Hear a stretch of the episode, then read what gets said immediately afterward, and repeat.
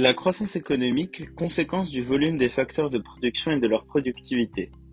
A. La contribution des facteurs de production à la croissance. Le PIB, produit intérieur brut, est une mesure de la valeur de la production réalisée sur un territoire durant une période donnée, souvent une année. De manière comptable, il représente la somme des valeurs ajoutées des entreprises, des administrations publiques et de l'ensemble des organisations productives d'un territoire. Le taux de croissance économique est mesuré par le taux de variation du PIB d'une année sur l'autre.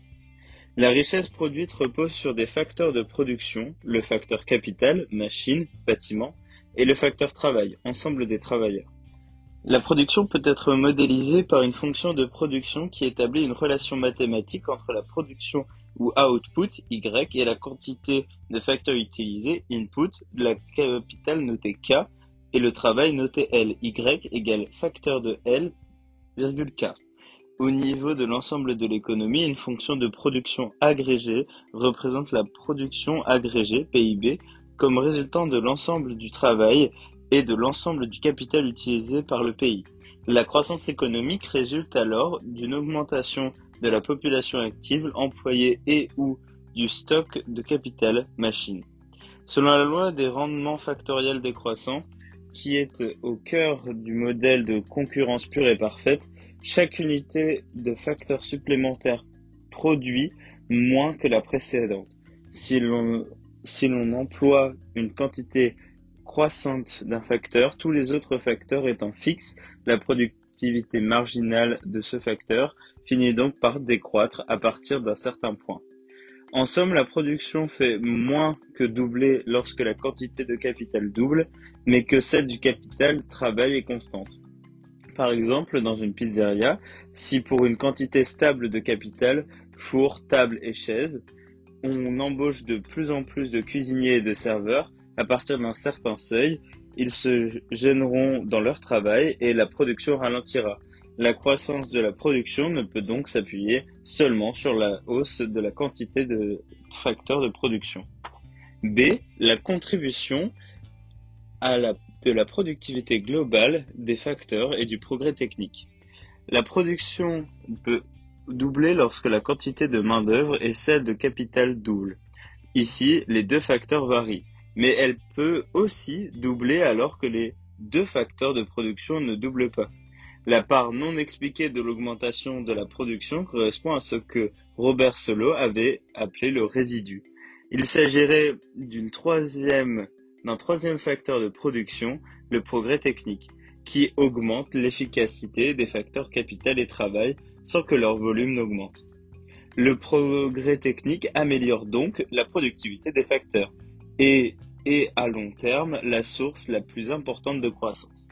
Il génère des gains de productivité permettant une hausse des profits, une augmentation des salaires et ou une baisse des prix.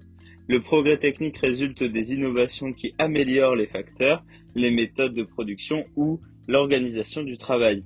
Ces innovations peuvent être le résultat de l'initiative d'entrepreneurs innovants ou de la recherche de développement, développement permanent.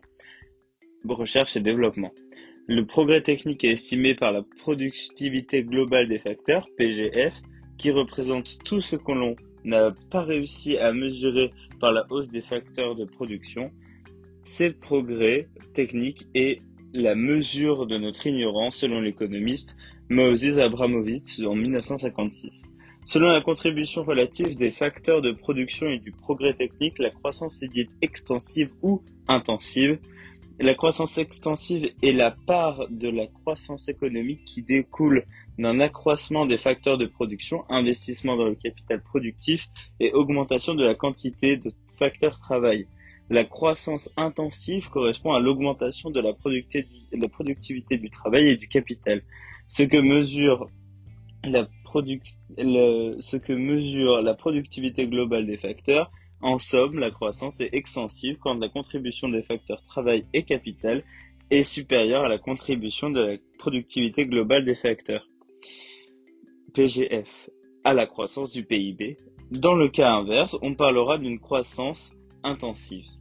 Le PIB potentiel est le niveau maximal de production que peut atteindre une économie qui emploie pleinement tous ses facteurs de production pour un niveau de technologie donné sans inflation. La croissance potentielle et le taux d'accroissement du PIB potentiel, elle permet de mesurer la croissance économique sans perdre en compte les chocs à court terme. Les différences, les différences internationales de PIB par habitant, c'est-à-dire le niveau de vie, peut être attribué soit à des différences des facteurs de production, tels que les quantités de de capital et de travail, soit à des différences dans l'efficacité dans laquelle les économistes utilisent les facteurs de production.